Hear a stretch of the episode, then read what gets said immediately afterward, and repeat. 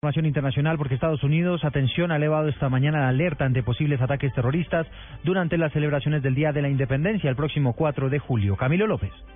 Eduardo, las agencias federales de seguridad de Estados Unidos emitieron un boletín conjunto de inteligencia en el que ordenan extremar la seguridad en el país por la posibilidad de un ataque terrorista el próximo 4 de julio, el día que se celebra el Día de la Independencia. El boletín dirigido a las fuerzas de seguridad de todo el país está firmado por el Departamento de Seguridad Nacional, el FBI y el Centro Nacional Antiterrorista. La advertencia del gobierno estadounidense se produce después de que ayer se presentara una oleada de atentados terroristas en Túnez, Francia y Kuwait de los que se ha responsabilizado a los yihadistas del Estado Islámico. Camilo Andrés López, Blue Radio.